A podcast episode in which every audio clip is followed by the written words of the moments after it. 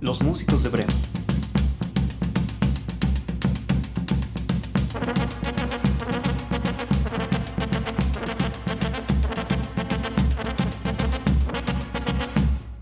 Había en Alemania un campesino que era dueño de un asno, el cual, después de haberse esforzado durante muchos años en servirle de la mejor manera posible, perdió las fuerzas y no pudo trabajar más. Disgustado con él, el campesino comenzó a quejarse de su inutilidad y a reducirle el alimento, de tal manera que el pobre animal estaba a punto de morirse de hambre. Esto, más el temor de creer que su destino era terminar sus días en manos de un curtidor, hizo que pensara en fugarse. Y poniendo en práctica su pensamiento, una mañana, muy temprano, escapó de la cuadra sin dejar rastros. No pensaba el pobre asno que también lejos de su primer dueño había de correr riesgos, pero bien pronto se dio cuenta de ello al sentir que su estómago le reclamaba algún alimento. Y un poco desanimado, pensando que tal vez no era la mejor solución el haber escapado, púsose a reflexionar en voz alta. ¿Dónde y cómo habré de conseguir algo que me aplaque el apetito? se decía. Y como en ocasiones el estómago suele resultar buen consejero, recordó que en la ciudad de Brema se había formado una orquesta por iniciativa del alcalde y pensó, ¿y si yo me ofreciere para formar parte de la orquesta? Tal vez después de escuchar mi agradable voz debajo se mostrarán conformes conmigo. Y sin dudarlo más, se puso en camino. Varias horas llevaba ya de marcha cuando al pasar cerca de un puente bajo el cual corría un arroyuelo, encontró sentado sobre una roca, aullando lastimeramente, a un perro de casa. Acercóse a él y le preguntó la causa de su dolor. ¿A qué se debe que aulles tan lastimosamente? le dijo. Lo hago de indignación contra las injusticias que comete el hombre, respondió el perro. Soy viejo ya. No corro como antes y hasta liebres pasan a mi lado burlándose de mí. Por eso mi amo, olvidando antiguos servicios, desea matarme. Afortunadamente me enteré a tiempo de sus intenciones y pude escapar. Pero ahora me hallo en una situación nada envidiable. ¿Qué haré para poder ganarme la vida y comer como Dios manda? Escucha, le dijo el asno, yo voy hacia Brema, donde hacen falta cantantes. Pienso ofrecerme como bajo.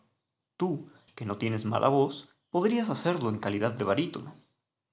No pareciéndole mala la idea de su ocasional amigo, aceptó el perro la proposición y ambos se pusieron en marcha. Poco trecho habían recorrido cuando alcanzaron a ver un gato que, sentado a la vera del camino, parecía entregado a amargas reflexiones. ¿Qué tienes? le preguntó el asno. ¿Puedes decirnos por qué estás tan triste? ¿Crees que no se debe estar triste cuando se presiente el último momento de la vida? respondió el gato. Ya no soy joven, y mi agrado sería permanecer junto al brasero o correr de tanto en tanto tras una laucha para que pasara ante mi vista. Pero mi ama no piensa como yo, y disgustada por mi vejez me ha amenazado más de una vez con arrojarme al río. Afortunadamente pude escapar de ese peligro pero ahora, ¿qué haré? ¿Cómo conseguiré mis alimentos? No te desanimes, exclamó el asno. Mi amigo el perro y yo nos dirigimos a Brema, donde sabemos que hacen falta cantantes en la orquesta que dirige el alcalde. Te ruego que no lo tomes a mal, pero tu triste figura se presentará muy bien para desempeñar el papel de tenor cómico. La propuesta resultó del agrado del gato, el cual, encantado, se unió a sus compañeros. Próximo ya al término de su viaje, vieron delante de la puerta una especie de gallinero, a un gallo que cantaba con toda la fuerza de su garganta. Por Dios, amigo, le dijo el asno, ¿no te basta cantar al salir el sol, sino que continúas haciéndolo ahora? ¿O es que alguna razón te obliga a ello? En efecto, me ha sucedido una gran desgracia, contestó el gallo. Mi ama recibirá mañana la visita de varias personas de su amistad, a quien se trata de obsequiar a mi costa. Oí que le decía a la cocinera que se dispusiera a hacer conmigo un magnífico guiso de arroz, y yo, comprendiendo lo poco agradable del fin que me espera, trato de entretenerme cantando para olvidar. Te confieso que no me parece nada acertado aguardar la muerte con tranquilidad, exclamó el asno sacudiendo las orejas con cierta indignación. Mis acompañantes y yo vamos a la ciudad de Brema a integrar la orquesta que dirige el alcalde. Vente con nosotros. He podido apreciar que tu voz es magnífica. Encantado de poder escapar de la muerte y probar fortuna, el gallo se unió a la pequeña caravana. Ninguno de los cuatro sentía entonces la tristeza que había experimentado algunas horas antes. Cuando llegó la noche, Como se encontraron en medio de un bosque, el perro creyó prudente decir que debían aguardar allí a la llegada del nuevo día. Es peligroso caminar de noche, dijo. Convinieron en quedarse allí, y cuando se disponían a buscar la posición más cómoda, el gallo, que había subido a la rama de un árbol, alcanzó a divisar a lo lejos una débil luz. Compañeros, exclamó, veo algo que parece indicar la presencia de una casa. Probablemente lo sea, agregó el asno.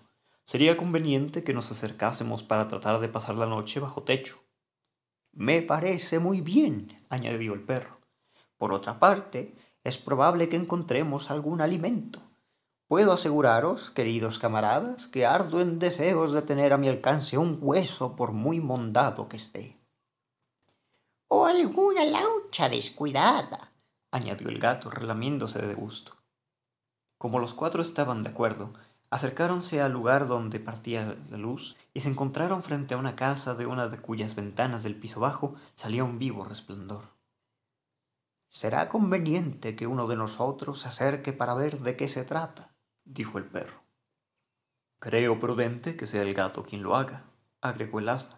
Está acostumbrado a caminar sin hacer ruido y no denunciará nuestra presencia. Como el gallo, el perro y el mismo gato estuvieron de acuerdo, este último se acercó sigilosamente a la ventana. Sirviéndose de las uñas, trepó por una enredadera y después, haciendo pie en una saliente del alféizar, miró hacia el interior. Vio una habitación en cuyo centro se hallaba una mesa servida como para un banquete, pero ni una sola persona. Esperó un rato y nada. Quienes habitaban la casa, pues a juzgar por los platos preparados eran varios comensales, debían encontrarse en esos momentos en otra habitación. Al cabo se cansó de la espera y regresó a contar a sus amigos cuantos alcanzaba a ver desde la ventana. No he visto a nadie, dijo pero a deducir por la mesa preparada no han de tardar en llegar varias personas. No he podido guardar más porque tengo mucha hambre y la vista de tan ricos manjares me ponía nervioso y hubiese hecho un disparate. Entonces el perro y el asno, de común acuerdo, resolvieron que fuese el gallo a enterarse de algo. Puedes valerte de la enredadera, le dijeron, y espiar sin necesidad de acercarte mucho. Se aproximó el gallo a la ventana y siguió las indicaciones de sus amigos. Voló hasta una rama de la enredadera y desde allí miró hacia el interior, pero vio lo mismo que vio el gato. Una mesa bien servida y los manjares preparados como aguardando a alguien, pero ni una sola persona. Y como el gato, al cabo de un rato de espera, se reunió con sus amigos sin poder agregar a nada de lo que sabían. Entonces el asno decidió ir él personalmente.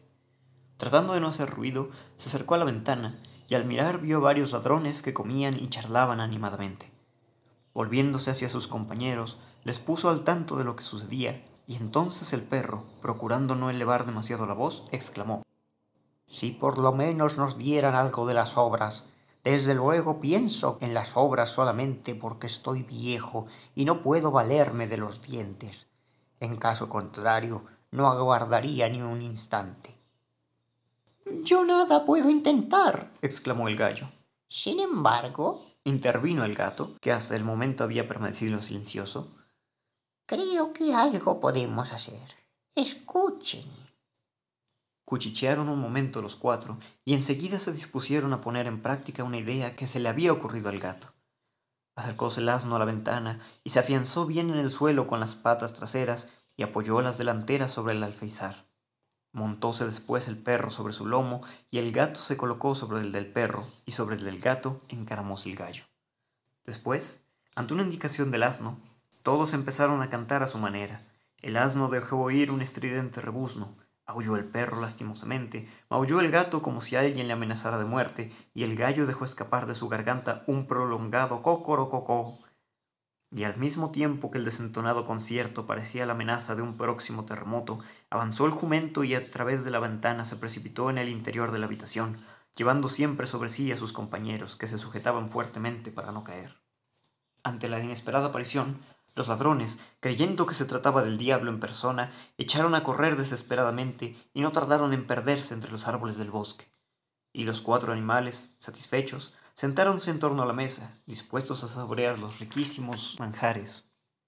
El asno y el gallo sartaron de pan y empanadas, y el perro y el gato con restos de las vituallas. Cuando hubieron satisfecho su apremiante apetito, buscó cada uno un rincón donde pasar la noche. Después, apagaron la luz y no tardaron en quedarse dormidos. Hacia la medianoche, los ladrones, que pasado el primer momento de susto se habían acercado a la casa, al no escuchar ningún ruido, pensaron que todo había sido una falsa alarma. El bandido que los capitaneaba creyó prudente enviar a uno de sus hombres a inspeccionar el interior. El enviado, caminando en punta de pie, dio vuelta a la casa y por la puerta de atrás entró en la cocina. Al acercarse al fogón, le pareció ver unas pequeñas brasas y tomando un papel lo acercó a ellas para encenderlo e iluminar sus pasos. Pero no eran brasas como pensaba, sino los ojos del gato, que seguían los movimientos del hombre y que al darse cuenta de su intención lanzó un bufido capaz de asustar al más valiente. Sin aguardar un momento más, el ladrón echó a correr hacia la puerta, pero de pronto tropezó con el perro, que lanzó un aullido prolongado y agudo.